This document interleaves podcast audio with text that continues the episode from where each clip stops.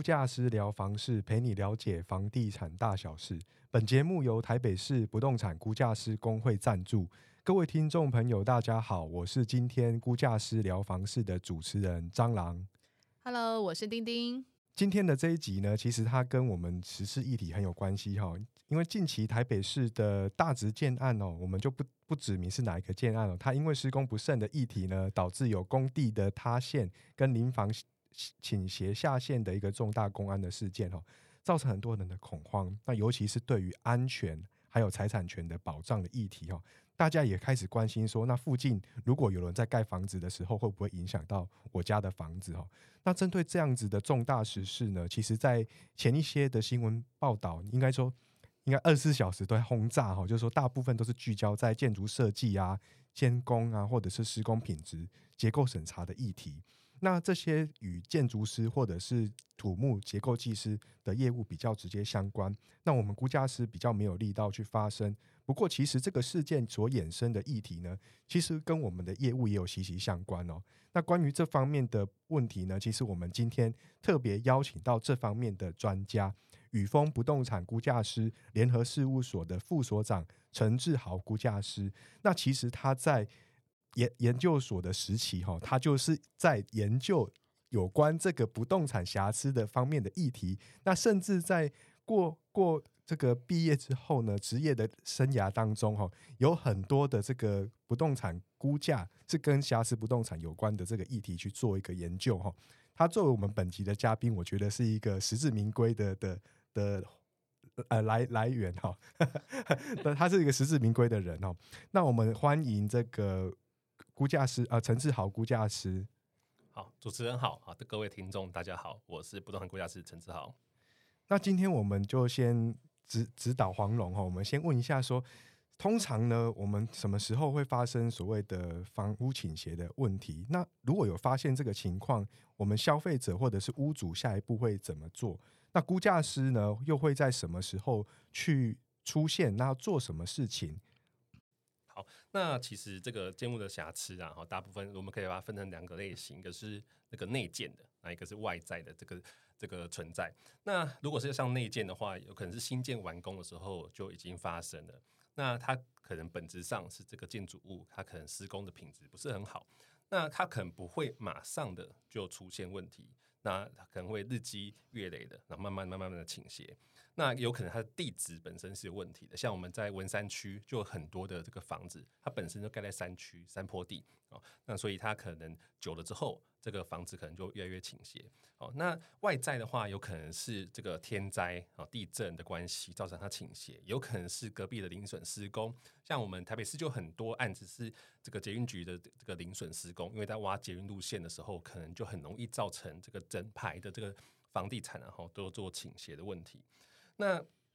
这个我们通常会发现这样的倾斜，它不会是马上的。像这种大值的案子是比较少见的，它不会说啊，我们今天这个房子都没有事，然后忽然就这个倾斜倒掉了，而不是炸弹来就把这个房子炸坏了，对不对？所以它一定是会慢慢慢慢的倾斜。其实像大值的这个民众，他有表示，他其实在这个事发的前几天或前几个礼拜，他这个房子本身就开始慢慢的出现一些这个龟裂的现象啊，所以大部分的这个这种情况。呃，它不会是忽然发生的，所以我们要去发现这样的问题，可能都会是透过一些观察啦，哦，看这个房子最近开始会不会很长的莫名哪边就出现裂痕，哦，那这样子的问题，其实在交易上你也很难会去发觉，所以之后也很难很容易引起这个交易上的纠纷。啊，因为像我们去买房子的时候，我们要去发现，像市面上很多人在说，呃，拿了一个弹珠啊，或是水瓶啊，去测这个有没有倾斜。那通常啊，我们的经验是，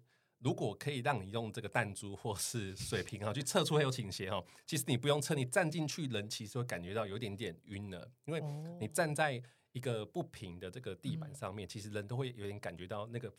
房子是有点倾斜的。哦，所以这个不是磁场问，或者说 遇到什么灵异事件，你看到的不是倾斜，不是凶宅啦。那我们通常这个。这个呃房子有倾斜的话，其实很多人去这个维护修缮，他其实是把地板重新抓水平，其实你也感受不出来。所以，我们市面上常有人说，你去用弹珠去测，其实有很容易测不出来，就是因为它已经把那个地板重新抓过水平了啊。那也就是因为这样子，你很难知道这个倾斜是不是存在，也容容易造成你事后有交易纠纷。因为住进去之后，你才发现说，哎，好像这个房子是有倾斜的问题，这样子。嗯哼，那想请教说，刚刚是豪估价师有提到说。一般的屋主，就是大家大消费大众很难真的去察觉到有倾斜的状况，或者是说透过事后去用装潢的方式去改善我原本有倾斜的的情形，可能就住进去就感觉没有没有什么样的异状。不过在呃，应该有耳闻到，就是说在估价上面好像也会去听到说有因为倾斜屋的状况而需要。由委委托估价师去办理这个倾斜屋的估价，那想要也是想要借由自豪估价师的经验来分享一下，说你在接触到这些倾斜屋估价的时候，有碰到什么样的问题，或者是什么样的可以分享给听众朋友的？好，那通常会到我们估价师这边来的时候，其实多半都是已经在法院做诉讼的一个阶段了。啊，那法院因为接受双方当事人这个委托啦，他需要去找一个公证人第第三方来帮他做这个价值的鉴定啊。那呃，也有很少数的情况是在当事人可能在进到法院的这个程序之前，他可能就想要先知道说，呃，这个法这个诉呃赔偿价值是多少钱啊，或是他自己想要有个心理准备，或是说他想要拿这份估价报告书去跟对方做一个协调或是调解。的动作啊，那估价师这时候的这个角色就会出来啊。那我们估价师在这个案子里面，我们扮演的是一个价值鉴定的角色啊。那有没有倾斜这件事情啊，并不是估价师说了算啊。我们通常还是术业有专攻，我们会把这个专业交给技师啊去判读啊。那技师会出具一个鉴定报告书，告诉估价师说这个不动这个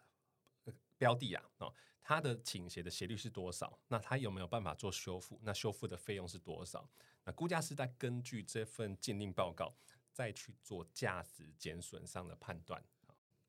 听起来就是估价师站在一个公正第三方的角色去判断说，这个倾斜屋最终对于屋主的财产权损失到底是多少？那也想要请教一下，说那针对这种倾斜屋的估价，它除了是呃估价费用。呃，估价费用在在这个倾斜屋估价里面的判断是不是会很高？再来是说，这种倾斜屋的估价最后的通常的结果会是什么？是他会帮我们呃修复成原状呢，还是说它是诶给我们一笔钱，让我们自己去结构补强、去修缮，或者说有什么样的结果是可以保全我们自己消费者的权益？好，那呃，首先啊，我们先把这个问题啊拆开一个一个来。倾斜屋是不是可以做修缮的动作？好，那倾斜屋 它在科学技术上呢，在工程技术上，它是可以做修缮的啊。呃，我记得像我以前去度蜜月的时候啊，哦，就去意大利度蜜月，那就去那个比萨斜塔啊，然后我就跟我 在游览车上远远看到那个比萨斜塔，我就跟我老婆讲说：“哎，你看。”瑕疵不动产，所以我我想说，这职业病啊，哈，就是你 你可能学这个，你到哪边可能跟跟自己有关系的东西，你就会特别有兴趣。那没有错，其实比萨斜塔就是一个很有名的倾斜屋。那比萨斜塔有没有去做修复的工程？有，他要去做修复的工程。那他没有把它修好，他把它修成歪的。因为如果他把它修好了，他就不叫比萨斜塔，他就叫比萨比萨正塔了。啊，那就没有人要去看那个比萨正塔了。所以这个。倾斜屋的工程是有可以修复的，它有很多的修复的技术。可是，在台湾有没有人会想要去修这样的一个倾斜的不动产？很少。但有大概主要是两个问题啦。第一个就是它没有经济效益。我们会发生倾斜的不动产，大部分都可能都是一个三四十年的房子了。那我去修一个三四十年的房子。是没有什么效益的，那我不如像我们现在可能把它拆掉做都根什么的，它的经济效益啦，哦会比较高。我们撇开情感上的问题，嗯，在效益上当然就不值得去修复。我是把它拆除重建是比较符合经济效益的。那第二个问题就是，你这个区分所建物，你没有单独修复的权利。今天二楼的人想要修，三楼的人不想要修，那这个就不能修啊，因为整个区分所建物需要经过所有区分建物所权人的同意。你才有办法去做个修缮的动作，所以这个修复的权利上就是一个很大的问题。嗯啊那所以也是基于如此，好，技师所提出的鉴定报告书，如果是倾斜的话，他们很长的这个做法就是他没有办法做修缮，因为这个修缮的工程是没有办法做执行的。那到时候其实都是给一笔金钱上的补偿。那这个金钱上的补偿哈，就是呃可以分成两个类型，一个就是我们技师可能会提供一个修复费用，这个修复费用不是真的把它修好。可能只是做一个短暂性，好，或是这个暂时性的一个补强的动作而已，啊，不会有立即性的危险。可是我们如果知道说这个房子是有倾斜的，大部分的市场上的多数人可能还是不愿意购买。我们撇开投资的行为，嗯，如果以自住的行为来讲的话，大家还是不想要去买这样子的一个不动产，即使我都知道说它没有立即性的危险，那我还是不会愿意想买。那大部分的人不愿意想买的情况之下。这个不动产就会有价值上的减损。那我们估价师要去评估的就是这一段，就是他如果已经做了修缮，那我们还是担心说这个修好的不动产跟其他的可替代的不动产是有价值上的落差的时候，这个就是估价师要去证明的，它有污名的价值减损。哇，听起来这个蛮蛮困难的，就是意思就是好像是说。我的标的修好了，可能未来还会再一次的发生问题的那种状态，就是所谓的污名嘛，吼。那也在延续这个话题，说除了这种倾斜屋的类型的瑕疵，在自豪估价师的职业生涯里面，还有没有遇到一些是瑕疵不动产的特殊类型？可以拿几个常见的来跟大家来做分享。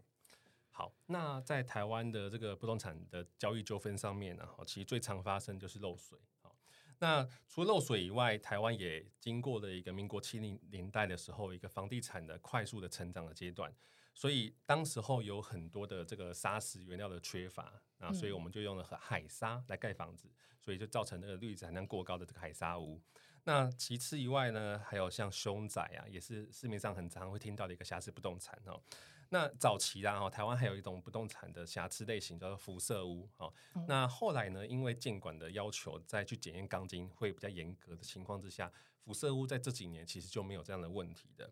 那之后啦，哈，这样在可能民国一百年之后，哈，出现了一个新形态的一个这个瑕疵不动产啊，叫做炉渣屋啊。那早期当年因为这个我们允许这个这个炉渣的废弃物哈，它加入这个。呃，这个建材里面，哦，那可能因为它检验的标准不是很严格，哦，那我们当时候也没有办法去检验这个炉渣的含量，嗯，所以就造成后续有很多的炉渣污会跑出来。那这个问题有可能会在过这个五年、十年甚至二十年之后，会跟海沙屋一样慢慢浮现。因为像我举例海沙屋的例子来说，海沙屋在民国七零年代刚落成的时候，它也不会发生问题。嗯，那它是随着这个屋龄的经过，那慢慢的这个海沙的问题它会浮现。因为这个混凝土里面的氯离子含量它过高嘛，那可能就会因为水汽的增加，这个氯离子含量的氯会造成这个钢筋会生锈。钢钢筋生锈之后就会膨胀，然后就把这个混凝土给这个崩掉了。那炉渣物也是一样，炉渣物也是混凝土里面，它可能还有铁锈的问题在里面。那铁锈也会造成这个膨生锈就膨胀，所以混凝土也会跟着就是崩裂啊。那所以一样，这个炉渣物问题以后可能会发生呐。哈，那呃，我们比较常讨论的议题，大部分都是凶宅，因为凶宅大家这种议题比较耸动啊，比较有趣哈。那我也讲几个我自己发生过可能比较有趣的灵异事件、凶宅的案子，然后，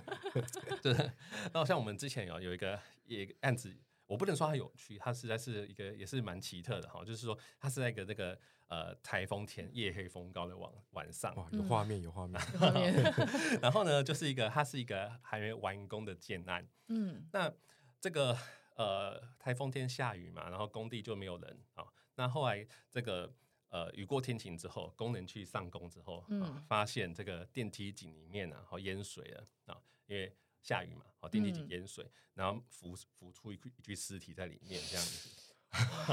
有点冷的感觉，OK，很特别哈。那因为他还没有完工，然后那就去调查说为什么会出现这具这个尸体在里面啊？就是这个人他其实当时候想要去这个工地里面偷钢筋，嗯。啊，那就趁夜黑风高嘛去偷钢筋，可是因为这个太黑太暗了，所以他没有看清楚啊。电梯井在还没完工之前，电梯电梯是没有放进去的哦，所以是一个就是空的这个空的嗯在里面，他就掉进里面去，就摔死了。嗯那后来因为死掉了，他就是尸体就跑出来了哈。嗯，那后来这一栋大楼，大家会不会觉得它是一个凶宅？是吗？就定义来讲，就定义来讲，它很特别，对不对？因为我们的凶宅定义，它必须要是一个在持有期间，然后死在专有部分的这个凶宅、呃凶杀或是这个非自然死亡事的事件嘛。嗯哦，那这个案子它并不是完工的建筑物，那它也没有在持有期间，那它就变成是一个很特殊的情况，是它不是法律上所定义的凶宅，可是买到的人他会不会觉得毛毛的、怕怕的，对不对？我们在看那个柯南的时候，就看到那个电梯杀人事件，没错没错，密室杀人事件，我突然想要讲这个柯南，对，柯南对？电电梯的这个为什么会超重啊？因为因为电梯的上面。其实都有设计好了，那个工人在下班之前就有先预埋陷阱，多了一具尸体在里面，对对，不让他他其实已经早就已经那个不在了，像像我自己本人呢、我是蛮爱开玩笑的哈。那可是我我而且我我比较就不不信这种就是八字比较重啊、哦呃。可是我那天去现看的时候，我们是有去这个事发当天当电梯去看的哈。嗯，那我进去看的时候，我也不敢开玩笑啊，因为我不怕的不是鬼，我怕的是我开玩笑之后，我旁边的人会从那个后面把我头上扒下去 大家都怕的要死，你还在闹，所以这个是就是不是你怕不怕的问题，是市场上多数人如果都怕的话，他就会有他就会有问题。嗯所以同样的道理是说，我们今天在意的并不是它是不是真的是法律上所定义的凶宅，它我们在意的也不是真正的是我个人怕不怕。我们卖房子是要卖给市场上多数的潜在消费者，嗯只要市场上多数的潜在消费者他会担心这样的问题，那他就会有价值减损啊。那当然了，如果它符合法律上所定义的凶宅，那都没问题，因为大部分都是这个，大部分都认为它就是有问题的。嗯可是有很多时候，我们不符合法律上所定义的凶宅，可是民间还是会认为它是有问题的啊。嗯这个时候呢，像说跳跳楼自杀，或是死在这个中庭，或是死在像我们刚刚讲的电梯井，你每天都要搭电梯回家的，哦，嗯嗯那这个有没有比你死在那个中庭还要可怕，对不对？所以死在中死在电梯井里面，这个感觉就更毛了一点了。嗯啊、所以这个就它虽然不符合法律上定义的凶宅，但市场上可能还是会有价值减损啊。哦，所以刚刚那个志豪估价师有跟大家解释的很清楚哦，就是说这个一般来讲，比如说我们在买住宅，它的那个不动产现况说明书上面要写就是凶宅，就是那个卖方要自己注记凶宅，那个前提是就是。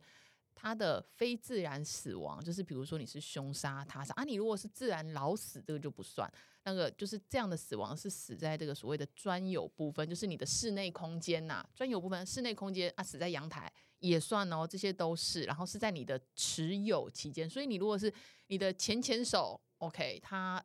发生它持有期间发生的这个非自然死亡，哎，可能也不算在很严格的定义里面，你必须要揭露的凶宅。可是刚刚志豪估价师也有说，虽然很多的情况它不是在法院或者是我们法呃法律里面所定义的凶宅，可是事实上它在很多地方的死亡，都对于下一手的消费者他的心理会产生压力。那在这样的情况下呢，就会造成比如说呃下一手的买方他的不愿意付那么价那么多的钱，比如说像台北市就有一个很知名的凶宅嘛，叫什么叫景星大楼，景星大楼，大家如果最近有看新闻，就会发现，哎，今年 又跳了很多很多个下来。那他当然跳，当然就是从顶楼跳下来啊，那可能就是跳在中庭啊，跳在外面。可是对于这栋大楼来讲，它并不是法律上，他这次的跳下来，并不是法律上所谓的凶宅，因为他跳在可能就跳在马路上。可是对于就是这个新闻有报了之后，其实大家对于那栋大楼就是印象中就是它就是一个感觉有奇怪的魔力以及磁场，会吸引一些特别的人想要从楼上下来这样子。那 那我就好奇，就是说，像一般来讲啊，以凶宅好了，它的价值减损，或者是你们在评估的时候，大概它它会不会有一个可以参考的 range？比如说，它就是大概在什么样的 range 之间，它在呃，就是价值的呃损害的一个 range 这样。嗯好，那呃，我们曾去年啊，刚好也有做到一个凶宅的案子。那这个凶宅案子跟刚刚是不太一样的，它是另外一个情况啊，它嗯是它是一个也是一个很特殊的一个个案，就是这个公部门所持有的一个不动产。那后后来做这个呃，因为这个机关它不需要了哦，他没有这个公务上需求，他就把它转交给这个另外一个机关去做使用。那转交给另外一个机关做使用，才刚刚移交没多久，那这个管理人员呢，哈，就就接到民众的这个呃抗议，就说，哎，这个房子有臭味，好跑出来。哦，那当然一开始的时候以为只是有人乱丢垃圾，就跑去清垃圾这样子。哦，就就门打开之后去浴室啊，哦，看到一具这个尸体啊躺在浴缸里面，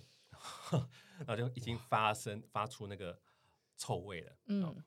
他就是因为他后来发现说他是怎么进来的，他就是因为他趁没有人管理这个房子，然后他在一楼的这个呃庭院，他翻进来，然后就在那个跑到浴室里面，然后就烧炭啊自杀啊。那像这个案子，我们去的时候，我们也是去拍照啊去看啊。那我们去那个现场浴室的时候，看到地上有四个黑点，那为什么有四个黑点？就是那个金炉啦，啊，就烧炭自杀的时候那个烤肉架，我们烤肉的时候不是有那个。不要讲烤肉架，这样听起来好可怕。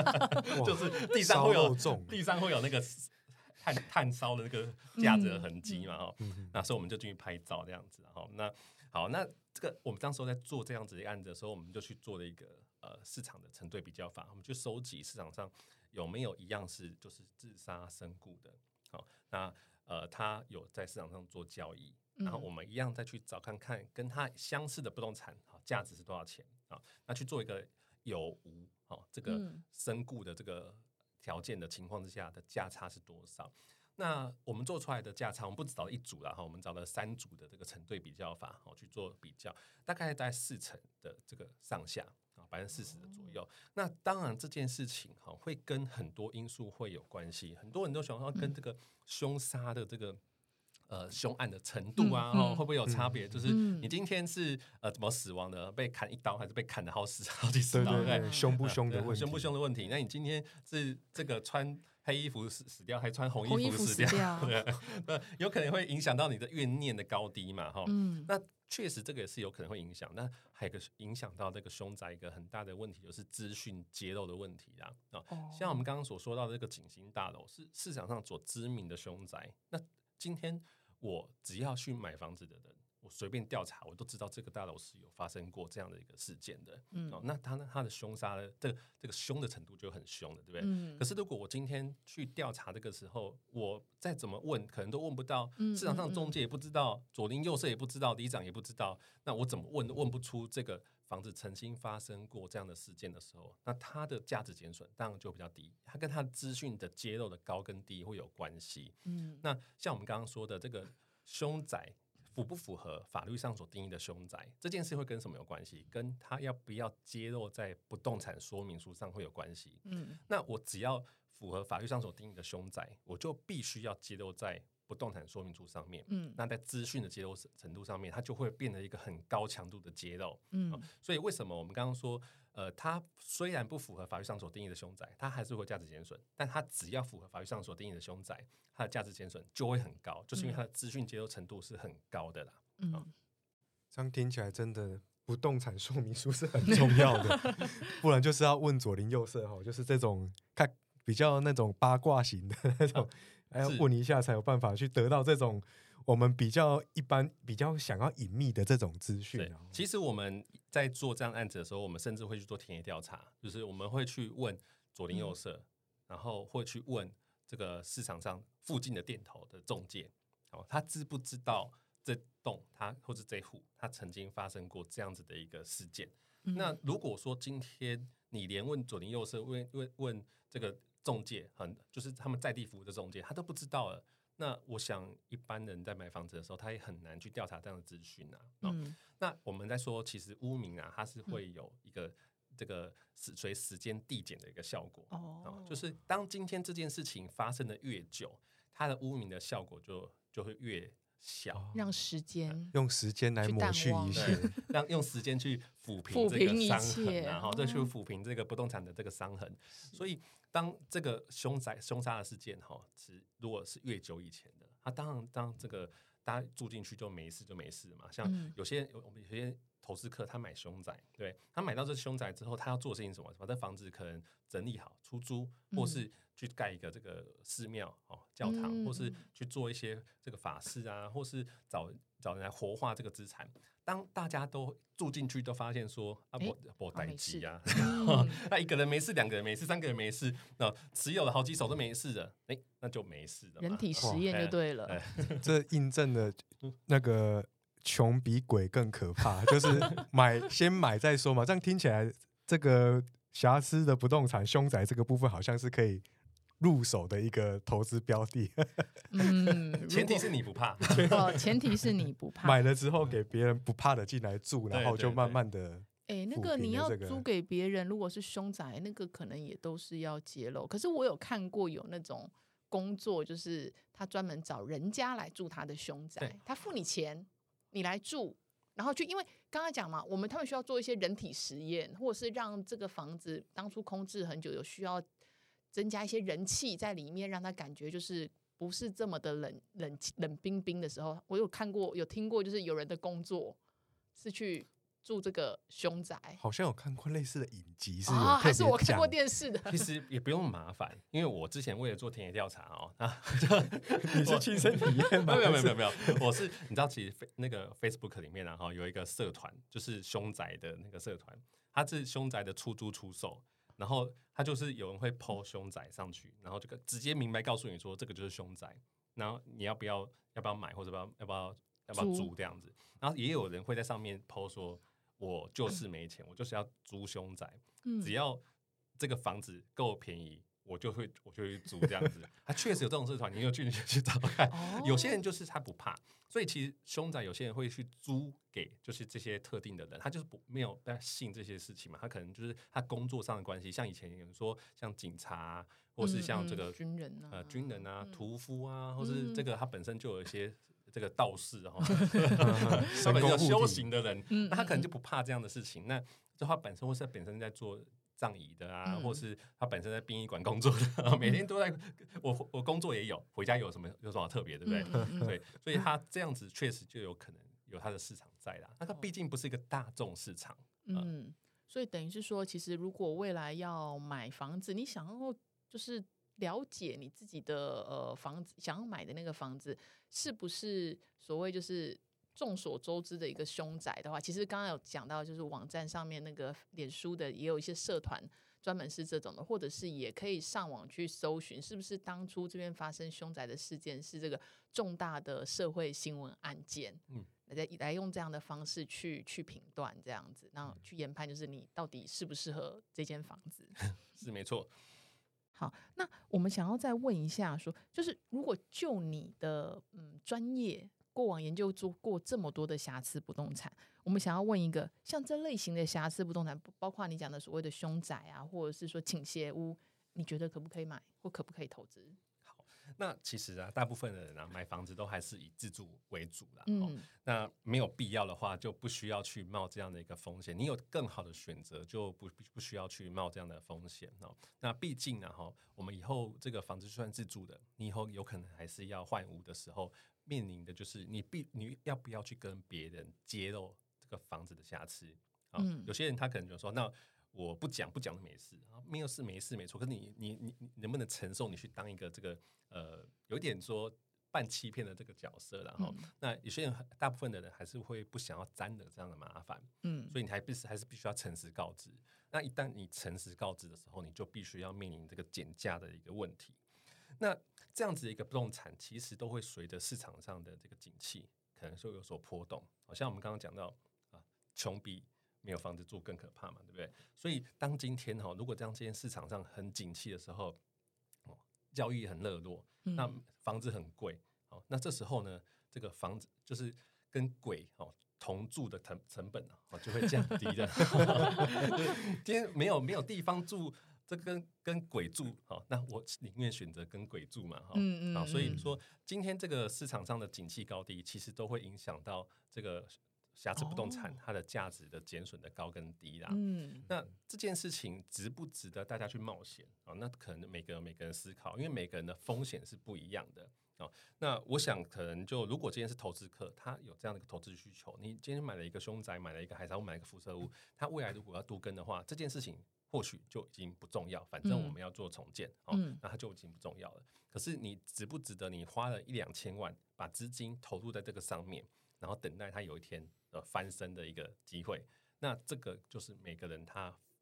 钱的处理的风险的这个感受程度是不一样的啊、那这就没有办法给大家一个很好的一个建议啦。哦，所以就看大家自己说可以承受这个风险的强度，以及你在房市的经验，还有是不是能够就是呃承受这接下来就是如果转手哎不如你预期，或者是这个新闻事件真的闹得很大。怎么样都在热搜榜的话，那可能短期内呢，要转售的难度也是非常非常的高。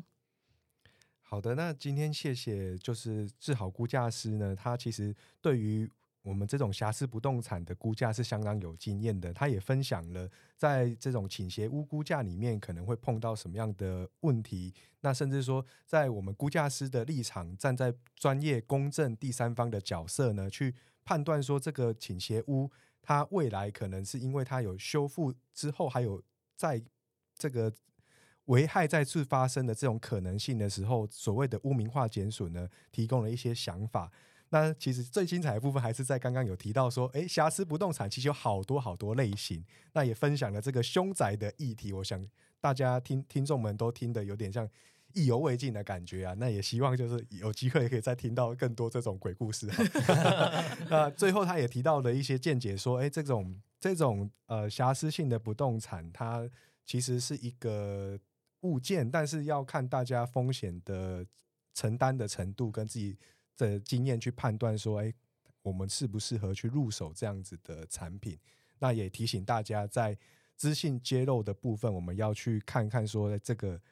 不动产说明书，或者是左邻右舍，甚至像自豪估价师说的，哎，我们可以在这个有故事的事故屋的社团去搜寻，说有可能你的想要买的这个社区是曾经有发生这种呃凶宅或者是什么样的瑕疵的这种情势哈、这个是呃自豪估价师的经验分享。那我们今天谢谢这个呃自豪估价师的分享，我们这集就到这边为止哈、那也欢迎喜欢我们节目的朋友可以订阅我们的频道，或者是也可以追踪不动产估价师工会的脸书粉丝粉丝团“估价师 Good Job”，都会跟大家分享不动产市场的相关资讯。那这集就到这边结束喽，拜拜。好，谢谢大家，拜拜，拜拜。